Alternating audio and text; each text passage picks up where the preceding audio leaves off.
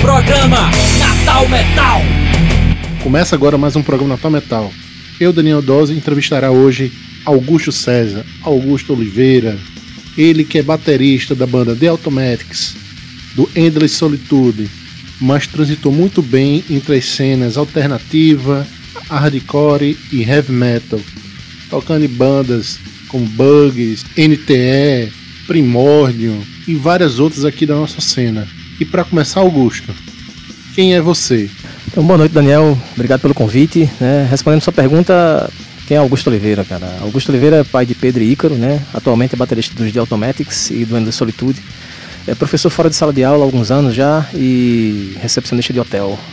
É, basicamente é isso. Massa, Augusto.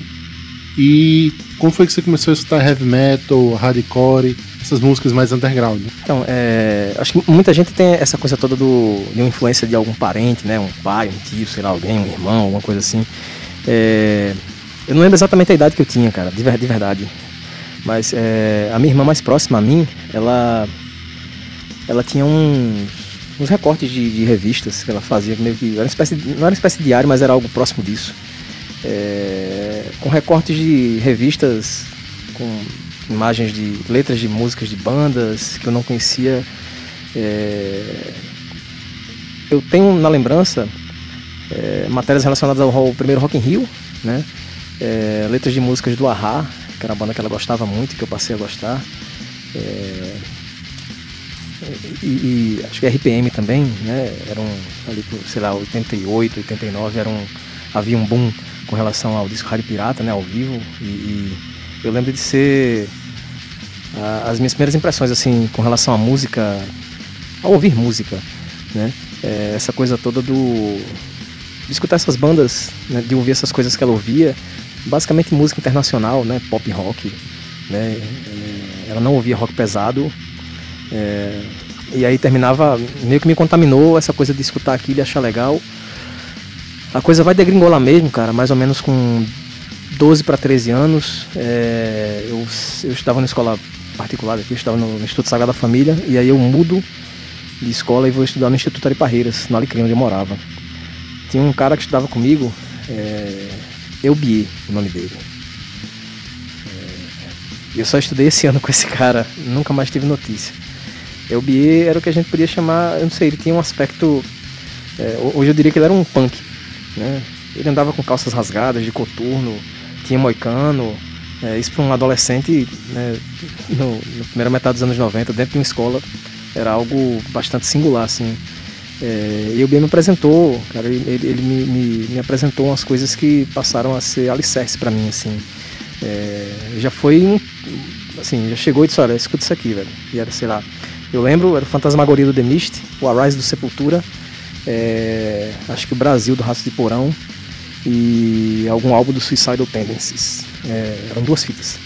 E isso foi, a partir daí, é, daí em diante eu acho que teve esse contato inicial. É, e na rua em que eu morava, tinha um colega que não ouvia rock, não ouvia, não tinha nenhum contato com isso, mas ele conhecia, é, ele me levou a algumas pessoas que eu ainda tenho amizade até hoje. É, eu conheci os caras que eram os editores do Eternal Zine, o falecido Ricardo Diamond, Gerson Lima, vocalista do Primordium, e Mazinho, né? é, que eram as pessoas que faziam o Eternal Zine e tinham o Eternal Distro. Né? Então o meu contato com o underground mesmo, ele se dá a partir daí, porque eu, é, essas pessoas terminam fazendo com que eu conheça bandas de outros estados, bandas daqui de, perto daqui, né? Bandas daqui mesmo da cidade que tocavam, que tinham material gravado, como Deadly Fate, Terrozone, né? O Sodoma, né? As bandas que fazem parte da, da, do, da primeira, do primeiro volume da Whiplash Attack, né? E a partir daí a coisa só se estendeu para até hoje. Isso tem já muito tempo, mas é, inicia aí, né? Minha irmã, de certa forma, ouvindo música diferente do que é tradicionalmente imposto aqui pelo fato de a gente viver no estado nordeste, né?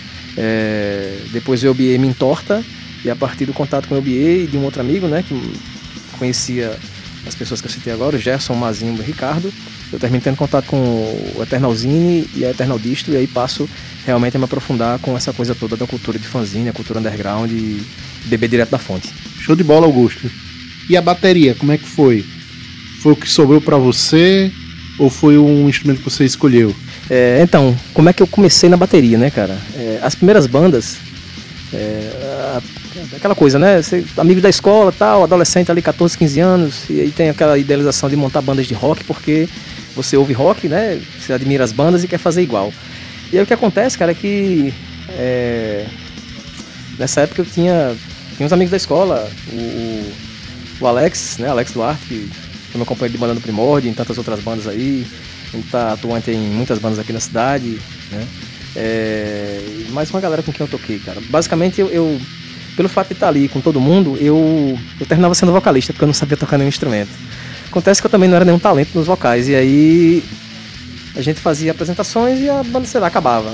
Apresentações e a banda acabava. Nessa época quem tocava bateria era um, um amigo meu, era amigo do rock, né? Júlio. Júlio, eu não vou lembrar, acho que é Júlio Lima. Ele, hoje é delegado, cara. É, não sei se ele toca mais. O irmão dele eu sei que toca, Beto. É, e a gente estava lá na casa do Júlio, eu, eu já achava bonito, não sei, é, é uma coisa muito doida, assim, era diferente, né? É... E aí o que acontece é que nessa história toda de as bandas acabarem, aí depois de repente aparece alguma história de apresentação, vamos juntar a galera e tal. É... Em algum momento eu cheguei e disse, cara, eu vou tocar bateria, né? O que me, me, me impeliu a tocar bateria na realidade, é... apesar de, de ter entrado no underground, escutado heavy metal e suas vertentes e ter sido radical durante um tempo, eu sempre fui muito eclético. E eu tenho um amigo, que inclusive foi da primeira formação do Primórdio, Sidney, Sidney Campos. É, Sidney me, me apresentou um, um, artista grego chamado Yanni, e tem um show dele, um DVD dele em Acrópole. É, eu lembro que, cara, devia ter 15 anos de idade quando eu assisti esse DVD. É, tem um solo de bateria. É um local para, sei lá, é um show da banda com orquestra tocando para 50 mil pessoas. É, e o cara tá tocando de terno. Assim, ele faz um solo de bateria de, sei lá, uns 6 minutos, um solo absurdo, extremamente técnico e ao mesmo tempo emocional e ao mesmo tempo com muito feeling. E aquilo, na realidade, eu acho que foi o start, assim, foi o, sabe, porra, bicho, eu quero fazer isso, cara, eu, eu, quero tocar bateria. Mesmo que eu nunca tivesse sentado na bateria, mesmo que eu não tivesse coordenação motora nenhuma para fazer isso, é... veio essa história toda de, de quero fazer isso. E aí, nesse, quando o Júlio deixou de tocar com a gente, não sei por que razão, acho que foi embora do país para estudar fora, eu disse, galera, eu vou tocar bateria. E eu nunca tinha sentado na bateria.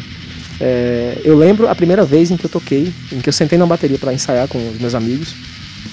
O pai de um amigo da gente é, tinha um equipamento de som, né, locação e tal, e guardava esse equipamento na casa de um, um estúdio de um cara aqui. E esse espaço foi cedido pra gente ensaiar um dia. Eu lembro que eu não tinha coordenação motora nenhuma, assim. É, eu não conseguia controlar o meu pé com o intervalo do kick do bumbo. Isso era é, é uma memória que eu tenho muito viva em mim, assim. Eu não conseguia ter isso. É, daí em diante, né, eu sou autodidata, é, só me sobraram os sofás de casa, é, as baterias de ensaio no estúdio, né, e, e, a vontade de ler, estudar, praticar, é, mesmo que eu nunca tenha feito uma aula, mesmo que eu nunca tenha tido, né, excetuando as coisas que eu li, sei lá, o que pesquisei na internet, através de livros, é, mas basicamente é isso, assim, surgiu por uma necessidade de dos meus amigos de banda se proporem a estudar e se aperfeiçoar e eu não tinha como fazer isso, porque não, tinha, não conhecia ninguém que tocasse bateria. Então terminei meio que dizendo, galera, eu vou tocar bateria. E foi na, na forçação de barra mesmo, assim, né? Totalmente autodidata, totalmente do it yourself, assim.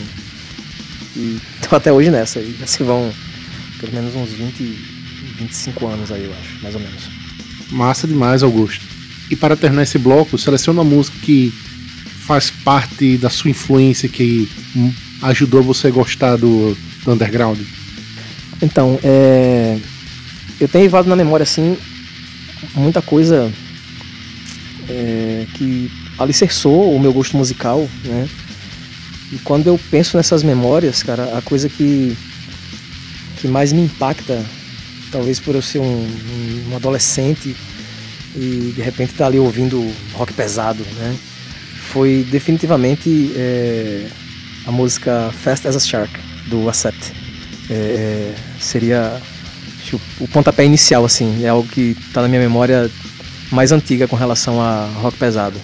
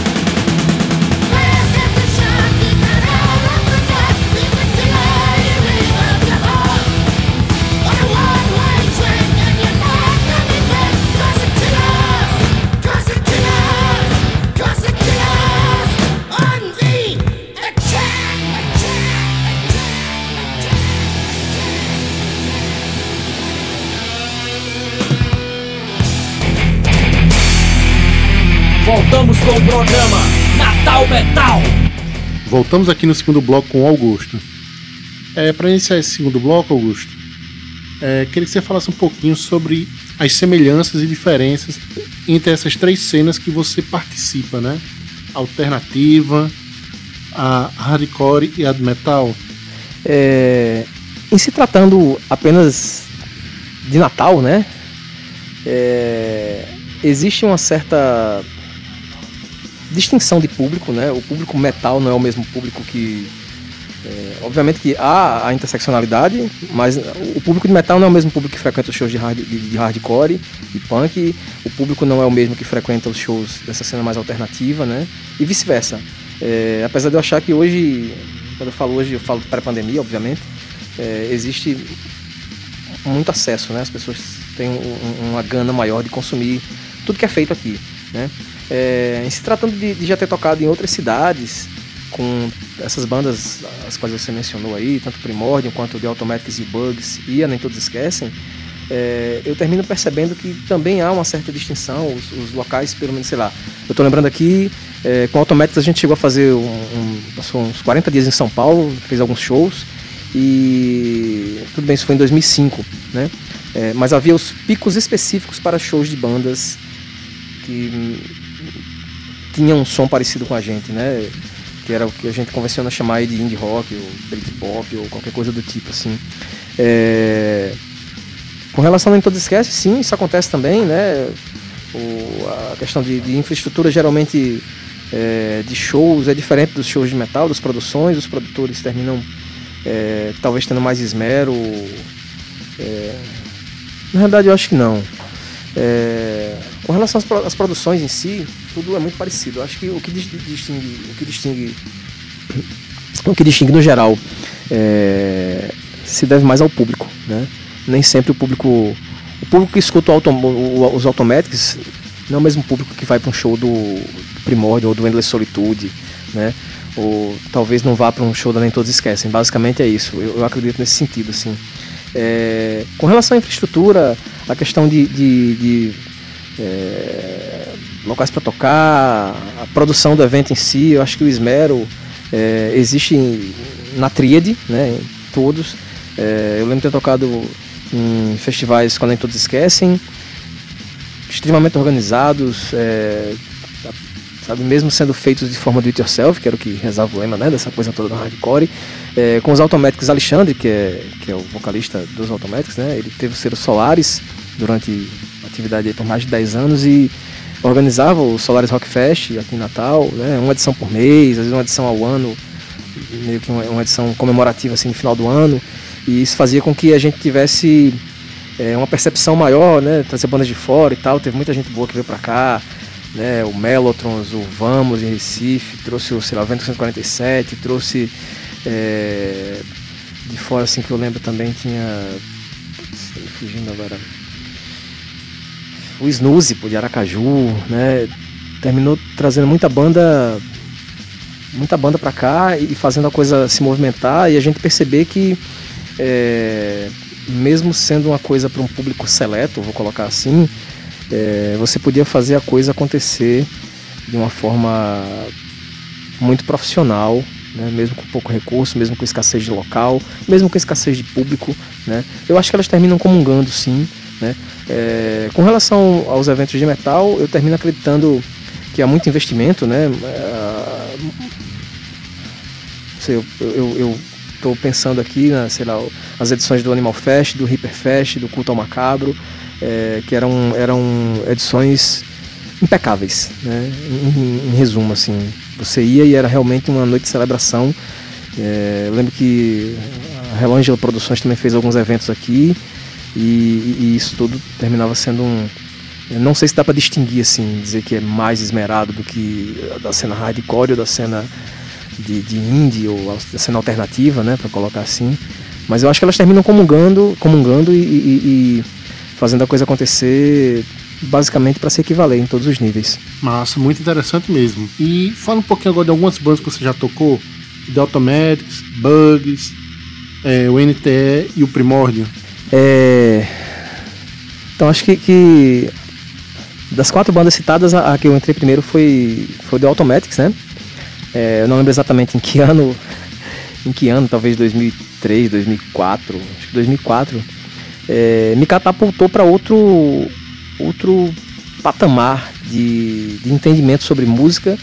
É, primeiro aliado à simplicidade, né? Eu estava vindo de bandas de hardcore e, é, e, bandas de metal que eu tocava antes, né? bandas que não tinham material gravado. De repente eu vejo um cara que tem um selo diminuto, né? um selo pequeno, mas que está ali é, produzindo, lançando discos, fazendo shows. É, e eu lembro que 2004 foi exatamente o ano em que eu toquei na primeira edição do MADA. Primeira edição do MADA em que eu toquei, na realidade, né? Vamos colocar a coisa. É, e era a primeira mega produção, assim, um evento de grande porte. Né? Foi o ano em que tocou Sepultura aqui. A gente tocou na mesma noite do The Walkman, era banda, a banda estrangeira que estava aqui. É, e aquilo para mim foi deslumbrante, assim, né? Era, sei lá, o reconhecimento de de alguns anos de estrada, de poder estar tá tocando num festival que trazia grandes atrações e eu saber que estava ali no meio, circulando com aquela galera. É... Eu fiquei no Automatics até mais ou menos 2012, gravei números, nem sei mais a quantidade de discos assim, que eu gravei. Preciso registrar aqui em 2004 para 2005, né, a gente lança o primeiro disco triplo do rock independente brasileiro. Né? São três discos com um total de 33 músicas divididas, né? É, e o Automatics é essa essa máquina de fazer música, assim. São mais de 200 músicas registradas, a banda ainda está em atividade até hoje. É, mesmo com a pandemia a gente está tá gravando, a gente está produzindo. Eu saí da banda em 2012, foi quando eu passei a me dedicar mais somente ao Primórdio, foi quando entrei no Primórdio, um pouco antes. E é, voltei a tocar com a banda em 2000 e, 2017. E tô desde então gravando mais os, todo o material que a banda desde então já colocou na praça. É, fiquei cinco anos afastado da banda e tô aqui de novo, né? Então, somando aí o tempo de atividade da banda, são 20 anos de banda, devo estar na banda aí por mais ou menos uns 14 para 15 anos. É, a gente fez alguns, alguns bons shows, edições de Coquetel Molotov aqui nos festivais Mada, como citei. É, teve esse, essa viagem para São Paulo em 2005, na época que eu estava na banda também. Muitos shows aqui para o Nordeste, muitos festivais de pequeno, médio e grande porte. É... Com relação ao Bugs, eu entrei com a saída do Joab em meio à gravação do disco Exílio, que era o segundo disco da banda. Eu assumi as baquetas e a gente já foi fazer shows. É... O Bugs era uma banda muito promissora aqui, né? Uh, eu, eu lembro que o Bugs tocou em duas edições de Abril Pro Rock, isso não é, não é fácil para nenhuma banda de fora, né? De repente talvez as bandas de Recife tenham, tenham mais acesso a isso, mas eu realmente não lembro quantas bandas de Natal tiveram a oportunidade de tocar duas vezes no Festival Abril Pro Rock, que é o, talvez o festival mais, mais seminal, mais icônico daqui do Nordeste, né? É, eu lancei com Bugs dois discos e um EP e a gente muitas edições do Festival do Sol, do Mada, né? a gente tocou na virada cultural de São Paulo após o lançamento do disco, Elila Massa Bactani. É...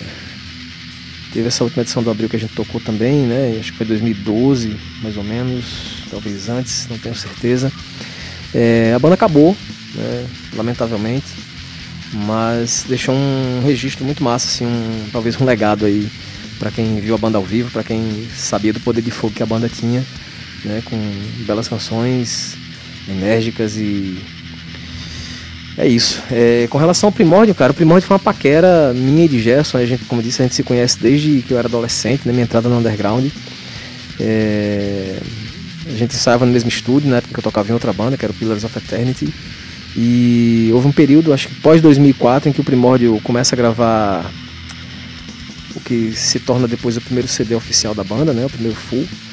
E por problema de tempo, disponibilidade de alguns integrantes, a banda termina travancando esse processo.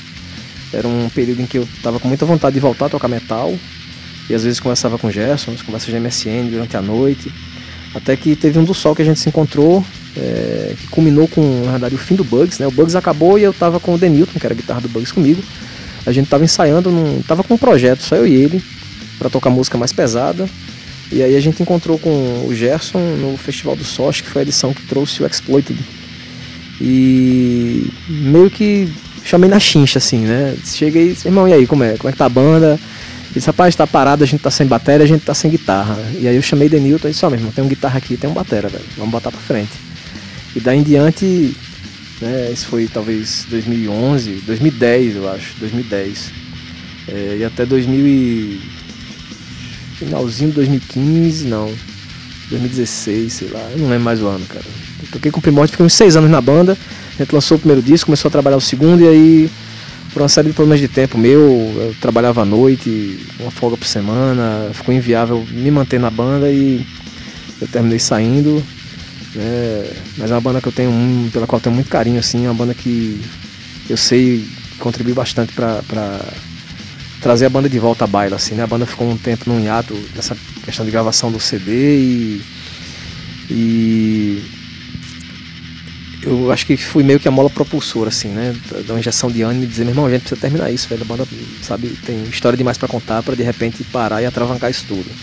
Com relação a Nem Todos Esquecem, cara, é, é curioso o fato de que uh, o Alexandre Falante, né, que é vocalista da banda, ele tocava comigo na Raça Odiada, que é outra banda é, muito antiga daqui da cidade, né? Existiu entre 98 e 2005, eu acho. É, e houve um período em que ele estava precisando de um baterista, foi até minha casa, disse, ó, preciso de você, preciso do seu produto humano bruto. Mas era um, um, momento em que eu não tinha a menor disponibilidade, eu estava com um pai doente, eu precisava cuidar dele. Naquele momento eu estava afastado de bandas. É... O que aconteceu foi que teve um, acho que 2015, não tenho certeza absoluta. É... Ele chegou para mim e falou, cara, eu preciso que você escute as músicas porque eu acho que uma hora você vai tocar comigo. Isso terminou se consolidando depois, é, mais ou menos umas três semanas antes do lançamento da, da, da coletânea Elefante Core, volume 2, né? É, houve essa, essa empreitada aí, né? A galera de selos e bandas se juntaram para fazer isso. É, o Tadeu, que era baterista à época, tinha acabado de ser pai, estava querendo cuidar da família e tal, né? Curtir a paternidade. Então terminou chegando para mim dizendo: meu irmão, assuma aí porque eu preciso, preciso ter um tempo para mim. E aí, três semanas depois, eu estava é, estreando nos palcos com a Nem Todos Esquecem, né? A gente fez muitas apresentações é, enérgicas aqui, muito icônicas para mim. A gente chegou a tocar inclusive no CCBNB de Souza, na Paraíba, a convite da organização de lá. É, acho que a edição do Sol a gente tocou também, Brasinha aqui, é, com a banda O Inimigo. É, teve, teve umas boas apresentações aqui. Eu terminei saindo da banda porque. É, banda é isso, né, cara? É uma família, às vezes você sei lá, nem sempre você consegue manter as coisas do jeito que você quer. Né? A vida não negocia com a gente. E, é, você passa, às vezes, faz história, né? contribui e depois as coisas têm que seguir. A gente precisa evoluir algumas coisas ficam para trás. Basicamente é isso. Permaneço amigo dos caras. Alexandre é uma pessoa com quem eu tenho contato diário praticamente. Né? A gente se fala muito, comunica as coisas aí. É, torço muito pela banda, né? acompanho ali como um espectador muito é, cheio de admiração por tudo que a banda representa e por tudo que ela representou para mim enquanto eu fui baterista deles. Eu acho que é isso, assim, um apanhado do que, do que foram essas bandas, né, da importância delas e como isso impactou em mim para fazer parte disso tudo. Show. No próximo bloco a gente fala um pouquinho sobre outras bandas que você tocou. E para fechar o bloco, seleciona uma música de alguma dessas bandas pra gente enrolar. É... Eu tenho muito material gravado com muitas bandas das quais eu fiz parte, né? E eu pensei, cara, foi muito complicado escolher uma, uma coisa assim que me representasse. Cara, é, essa banda aqui, é, eu, eu, eu tinha selecionado a música Álgebra da Necessidade, que está presente num, num single do Bugs que a gente lançou é, antes da apresentação da gente no Abril Pro Rock, 2010, eu acho, 12, nem lembro mais.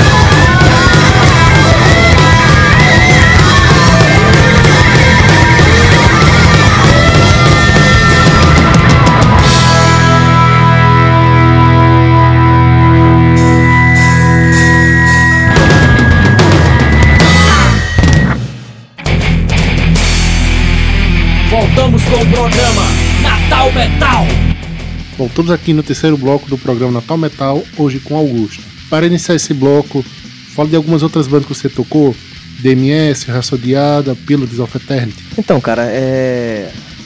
a primeira banda séria mesmo assim é... foi o DMS, né? Volta de 96, 97. O DMS era uma banda calcada com que se convencionou chamar de hardcore ou punk californiano, né? Influenciada por bandas como Bad Religion, Pennywise e, e essa leva toda de bandas que quem conhece sabe do que eu estou falando. É, o nome DMS na realidade não vinha dessa, dessa verve toda aí, tinha, tinha relação direta com o disco do Madball, que é uma banda de Nova York, também de hardcore, chamada Demonstrating My Style, né? É, eu achava muito forte esse nome, ainda acho até hoje. E, mas eu acho que Demonstrating My Style ficava muito, muito longo para ser pronunciado. Então DMS era uma sigla que pegava fácil, né? É, a gente chegou a participar da primeira edição da Elephant Core, né, com duas músicas, duas canções, a gente planejava gravar, mas a nossa imaturidade fez com que a gente terminasse acabando a banda sem registrar mais nada, com exceção de uma apresentação no dia do lançamento da primeira coletânea, no final do vice-versa. Né, acho que alguém deve ter um CD de áudio disso aí, com algumas músicas, as músicas que eram do repertório da gente, né, a primeira banda que eu, que eu pude compor música autoral, na realidade. A primeira banda com, com a qual eu gravei alguma coisa, assim. É, minha entrada no Pillars of Eternity ela aconteceu muito por acaso. O George, que hoje é do Morbid Garden, né? O George, ele já tinha o Pillars of Eternity, a gente meio que ensaiava no mesmo estúdio, na Cidade da Esperança, o estúdio de Tel. E eu lembro que um dia ele estava na Records, que era a loja que a gente frequentava aqui, né? Quem, quem é daqui de Natal sabe do que eu tô falando. É... E ele tava procurando um baterista. Até que ele lembrou que eu era baterista. E aí me chamou assim, direto na cara, né? Bicho, tá precisando de bateria aí pra banda e tal. E aí a gente marcou um encontro lá na casa da Priscila, que era tecladista, e depois disso é, entrei na banda, a gente começou a organizar música tal, shows, a gente fez uns shows aqui, uh, eu lembro, João Pessoa, a gente fechou aqui nos eventos Beneficente Metal Fest, teve um, uma tríade, né? Foi aqui, João Pessoa, e depois a gente foi tocar em Fortaleza. É, e aí foi a gente, acho que a galera do Aleph da Paraíba, é, daqui era o Pillars e o Primórdio, né? E lá tocou acho que o Griff Giver e a Brietal, que estavam nesses shows né, aqui pelo Nordeste. Teve uma edição em Campina Grande também. Foi sexta-feira Campina Grande, sábado João Pessoa, domingo Natal e acho que duas semanas depois Fortaleza, né? Envolviam é, o Lockheed da, de Campina Grande, é, o Aleph da Paraíba, Pillars e Primórdio daqui de Natal, Brietal e Griff Giver de Fortaleza. A gente conseguiu levar a galera aí, interseccionalizar a coisa toda aí. Foi os Soturnos. É, Soturnos, né? Eu tava achando que era o Aleph, cara, então eu tô confundindo as duas bandas. Tá certo, Aline Basso né, e Rafael eram dos Soturnos, né, então faço um meia-culpa aqui. É, e aí foi isso, a gente saiu daqui meia-noite para ir para 50 pessoas dentro do ônibus para ir para Fortaleza. É, e foi, foi muito massa, assim. O Pillars deve ter existido aí. Tem uma demo lançada, mais duas músicas né, na coletânea, as edições do Natal Metal 1 e 2. É... Acho que foi a primeira banda de metal que eu toquei mesmo, assim, séria, né? Compor alguma coisa, fazer show, excursionar tal. É... E, e, muito significativo para mim, na realidade, isso, né? São bandas que eu estimo que tenham acabado, né? Mas como eu disse, as coisas às vezes precisam evoluir, tem coisas que ficam para trás. Ficaram os registros desse período aí, as fotos, os vídeos e as canções que estão aí eternizadas, né? Basicamente é isso, sim. Com relação à raça odiada, cara, é, eu não lembro em que ano que eu entrei, a Raça Odiada era uma banda muito icônica. Na época do DMS, né, eu tinha, tocava no DMS, era baterista, o Alexandre tinha Raça Odiada, eu não lembro em que momento eu entrei. A gente, a banda durou até mais ou menos 2004, quando a gente começou as gravações do que seria o primeiro CD. E aí tem uma história de muitos shows aqui, muitos e muitos e muitos, muitos shows aqui, né, todos os buracos possíveis, todos os locais possíveis. É, a banda tinha uma, uma demo tape, né, Matando o Futuro. É, isso deve ter chegado a mais ou menos uns eu lembro que a galera achando só pedia fita, leva a fitinha lá na loja que eu trabalho que eu reproduzo para você. E facilmente ele deve ter reproduzido mais de mil unidades dessa fita aí. Né? Chegou, a gente tem, participou em muitas coletâneas aí, eu tinha contato com a galera de outros estados, em fanzine e tal. E eu lembro de.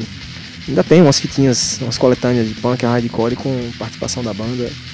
É, a banda não lançou esse material, esse material ainda é inédito, né? Esse CD que não vingou. Eu não sei se no futuro a gente pode fazer isso ainda. Tanto quanto eu sei que o Pillars também tem material inédito. E a gente já conversou sobre possibilidade, hoje em dia, com as facilidades tecnológicas, de colocar isso de alguma forma, disponibilizar isso para o público, né? Vai que uma hora isso acontece. Show de bola, Augusto. E esse lance de ter participado de várias bandas, participado de três cenas diferentes, isso foi um dos motivos para esse colecionismo de bandas aqui do estado? Então, é, essa história toda de, de, adquirir material daqui, guardar material daqui, tem uma questão de preservação da memória, obviamente, né? Mas ela se dá muito pelo lance do seguinte, assim, né? Eu, eu, eu começo a frequentar shows ali, sei lá, com 14, 15 anos. Né? Eu lembro de shows no Sandoval Vanderlei, lembro de ter visto muitas bandas, o, o Insanity é, de Fortaleza, o Mystery Play de Mossoró, Beowulf de, de, de Fortaleza também, né? o Silvio até faleceu recente. É, lembro de ter visto o primeiro Brutal Symphony, cara, com Lord Blasphemate. Eu lembro que nessa noite tocou Darkness Emperor, que era de Recife. É... E ficava naquela tipo, pô, bicho, como é que eu vou escutar essas bandas em casa? Como é que eu vou ter acesso a esse material, né? Quando eu falei da, da história do Eternalzine e da Eternal Distro, eu lembro de um material muito icônico, que era uma compilação, acho que era Eternal Compilation. A Eternal Compilation tinha. Não era só bandas aqui, na verdade, eu lembro do. Quem, quem abria a coletânea era o, Dead Defeat, que é a banda daqui, né? E. Era poder ouvir isso, pô. Sei lá, você vai num show da banda, num fim de semana num bar, e você volta pra casa e fica, pô, bicho, quando é que, será que eu vou ter que esperar outro show pra poder escutar a música daquela banda de novo? Não existia. Eu devo lembrar que isso é um período anterior a.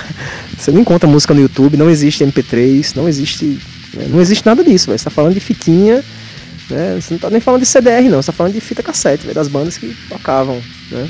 Então, é, o hábito de começar a adquirir esse material, ele se dá pela vontade. Você frequenta, você gosta da banda, você acha massa, você pensa, pô, bicho, eu quero reproduzir essa sensação novamente. Quando eu não estiver aqui no show, como é que eu vou fazer isso? Vou fazer isso em casa. Então, vou adquirir esse material aqui, né, e vou levar para casa para quando eu quiser escutar e rememorar isso, poder fazê-lo. É... E aí, tem muita coisa que perdi com o passar do tempo. Tem coisas que, lamentavelmente, eu não, não tenho mais. Tem coisas que eu consegui recuperar em MP3 e não tenho capa. É, tem coisas que ficaram só na lembrança, mas eu passei a, a, tentar guardar esse material da maneira mais não só de bandas daqui, né, mas principalmente assim perceber que eu transitei por, por né, como você bem falou, eu transitei por muitos espaços aqui dentro do rock e vi muitas bandas aparecerem, vi muitas bandas se extinguirem e isso meio que fazia com que eu pudesse ter acesso né, não era só banda de metal, era banda de metal, era banda de rock and roll, era banda de hardcore e guardar isso era, né, para além de, de, sei lá, poder preservar isso, né, como registro histórico mesmo, de um período, é, tinha essa vontade de, de poder posteriormente ter acesso àquilo, disponibilizar para mais pessoas, né? Sei lá, quando eu penso que tem coisas que hoje eu queria ter acesso, né? tem material que eu não tenho mais. Essa coletânea, por exemplo, a, a Eternal Compilation, é, tem uma banda muito boa da Bahia chamada Shadows. É, que eu tenho a demo inclusive, mas eu acho que minha demo não roda mais, essa demo deve ter mais de 20 anos. Então provavelmente eu não sei onde encontrar esse material, acho que esse material não está disponível no YouTube, né? Não sei se a banda ainda está ativa, se as pessoas ainda existem como músicos, etc. Tem muita coisa que se apaga, então esse apego a guardar o material das coisas que eu tinha acesso aqui, das bandas que eu tinha acesso, termina sendo um, uma preservação de um momento histórico, né? Para além de querer rememorar sempre que eu quisesse de novo, ter aquela sensação de, poxa, bicho, fui para um show de banda X, eu quero quero entender a letra, eu quero ter acesso, quero saber onde os caras gravaram, o nome dos caras, o nome das músicas, quero poder cantar as letras. Eu acho que tem muito disso, né? É uma coisa que hoje em dia eu sei que com as plataformas de streaming, com os serviços de, de música paga, isso termina se perdendo em algum âmbito, né? Eu sei que ainda há pessoas que fazem a mesma coisa que eu fazia há 20 anos, né? É, eu acho que se perpetua de alguma forma, mesmo com todos esses avanços tecnológicos, a gente ainda tem ainda tem banda lançando material underground, ainda tem banda lançando demo tape, né? É, com o mesmo cuidado e esmero de 20, 25 anos atrás. Certo, certo. E se fosse para fazer uma listinha rápida aí de bandas que representam nossa cena, que discos você indicaria? Rapaz, é, me vem à cabeça assim, rapidamente, né? É, o Whiplash Attack Volume 1, a Elephant Core Volume 1, as coletâneas Natal Metal, a 1 e a 2 pelo menos, né? Elas são bastante simbólicas assim, é, abarcam uma cena, né, um período específico, uma quantidade X de bandas e etc. Eu acho que isso é meio que um recorte né, histórico, temporal de do que era a representação disso aí, né? É, se eu tivesse que citar, é, e aí só me vem à cabeça pelo menos uh, Outside of Your World, do Dead Fate, A Lord of This Land, do Shedin, a In God We Crush, do Expose Your Hate, a Twilight of the Gods, do Primórdio, a Demo Matando o Futuro, da banda Raça Odiada, e a demo do Observer, que eu não vou lembrar o nome agora, peço desculpas. Mas é, acho que isso é, é meio que dá para fazer um recorte, um apanhado geral do que era mais ou menos é, o disco azul dos Bones também entraria fácil aí nesse, nesse bolo aí de um recorte sonoro do que foi determinados períodos ou quem quiser se fosse colocar numa cápsula do tempo, que era música em Natal entre as décadas de 80 e 2000, eu fecho aí. E para fechar o bloco, seleciona aí uma dessas bandas que você indicou. Então, é, esse material todo é muito icônico para mim, né? Muito tem muito sentimentalismo, emoção envolvida. É, se eu tivesse que escolher uma música de todo esse apanhado aí que eu citei, seria a música de Spice for Animal Life do Expose Your Hate, da primeira demo, God Crush. E além da Expose, vai rolar Disturbing Flash com a música Blasphemy Against Christ.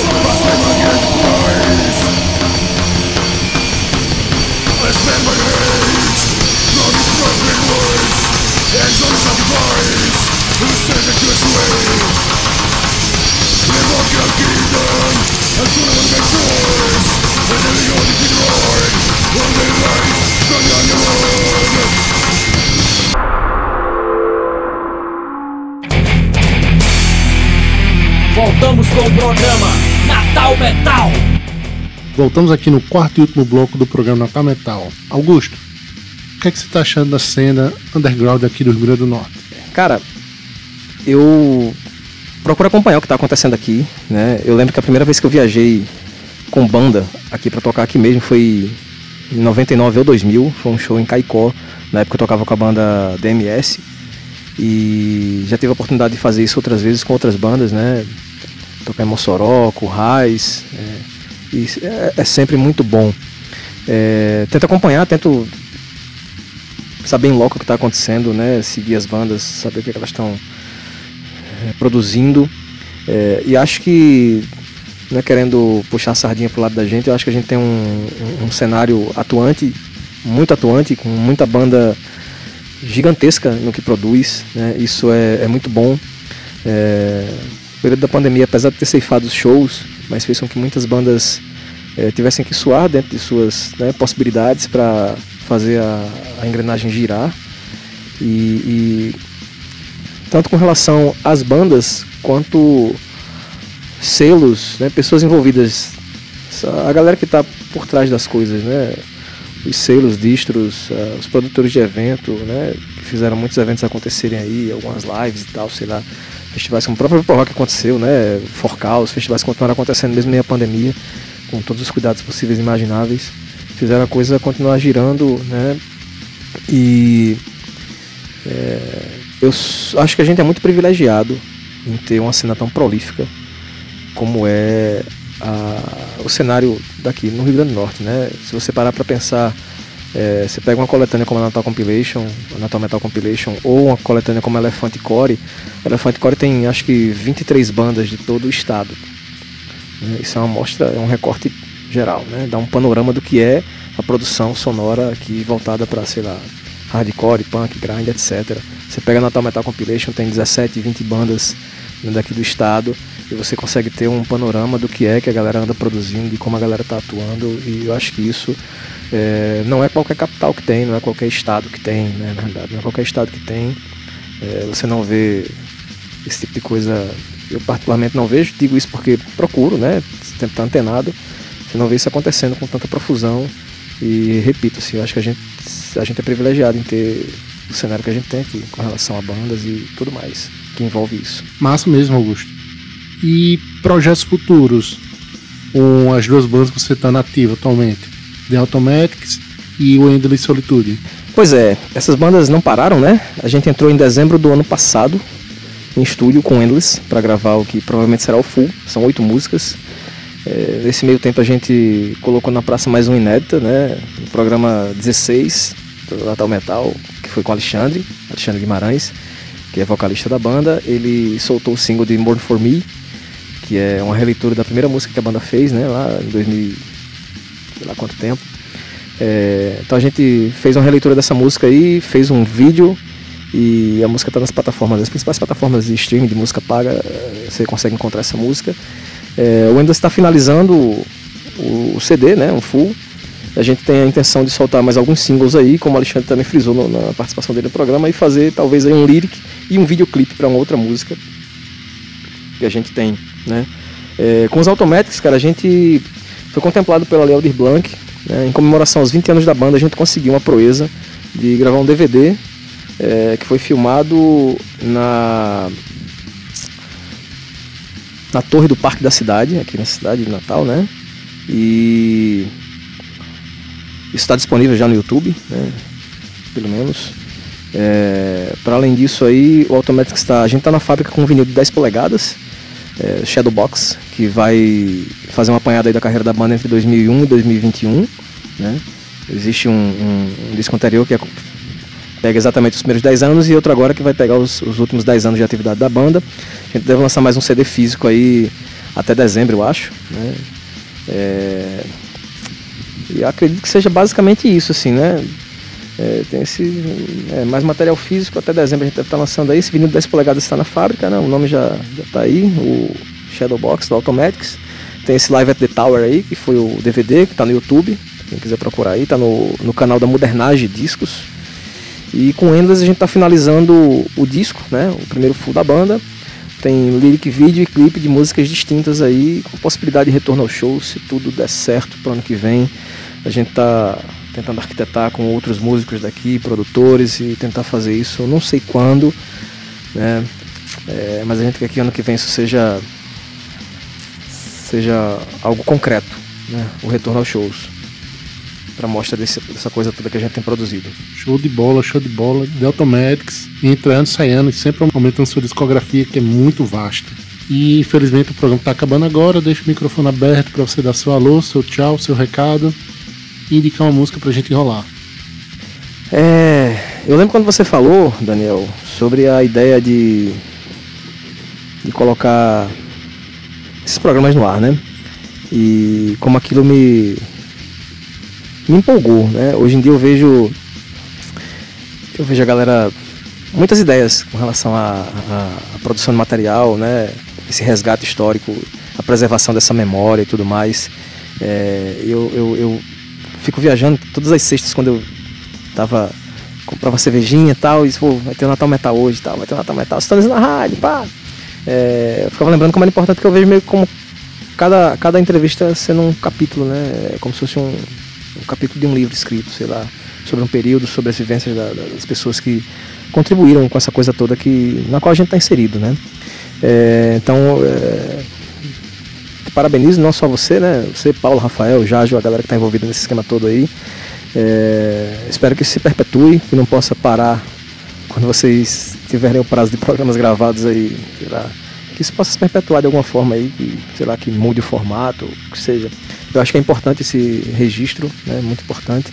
Eu agradeço estar fazendo parte disso agora, né? No, no, até um tempo atrás eu achava que não tinha tanta história para contar, mas é, termino percebendo que tem uma vivência, é, alguma vivência em meio a isso tudo e alguma contribuição, né? mesmo que seja só com baterista das bandas que eu toquei.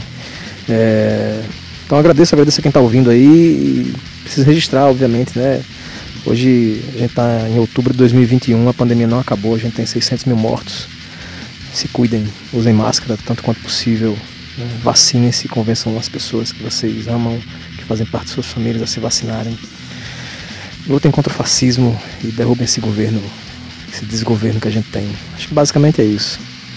Obrigado, boa noite, bom dia e boa tarde. Então tem, tem, né, tem uma música da Nem Todos Esquecem que a gente gravou para um tributo a Rotten Flies, que é a banda da Paraíba. Esse tributo não saiu e acho que a primeira execução dela vai ser hoje aqui. Né, chama-se Meu Inimigo Sou Eu. Mais uma vez, obrigado, Augusto. Valeu, pessoal, por ter estado o programa até aqui.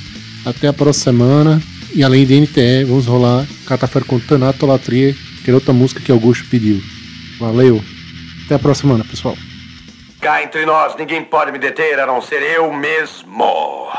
Grande como eu, só eu mesmo. Nunca pensei meu inimigo fosse tão forte assim. Olha de mim, desisto mais uma vez. A vida é gastada, eu me sinto muito sufocado.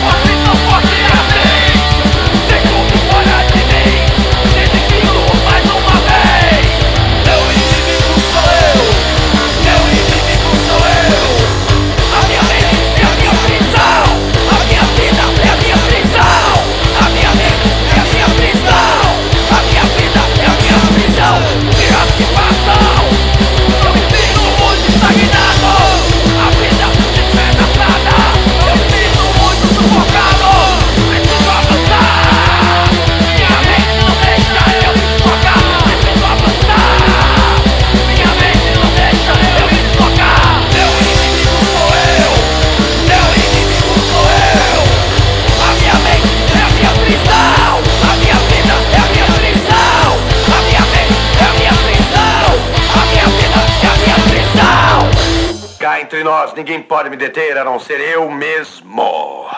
Grande como eu, só eu mesmo.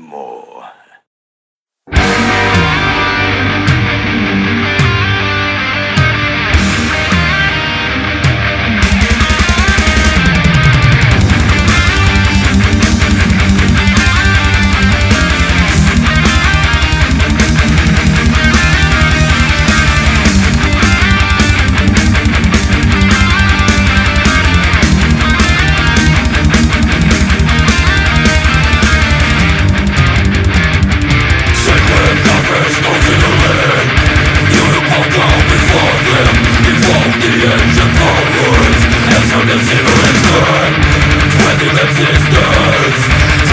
the land of the dead Confessing the of your You. shall die You choose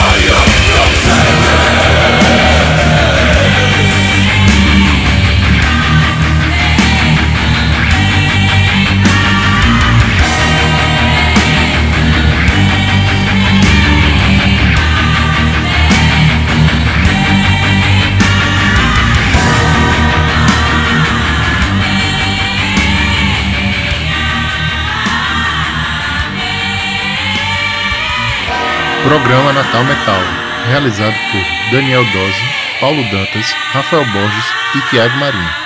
Mais informações no Instagram Natal Metal.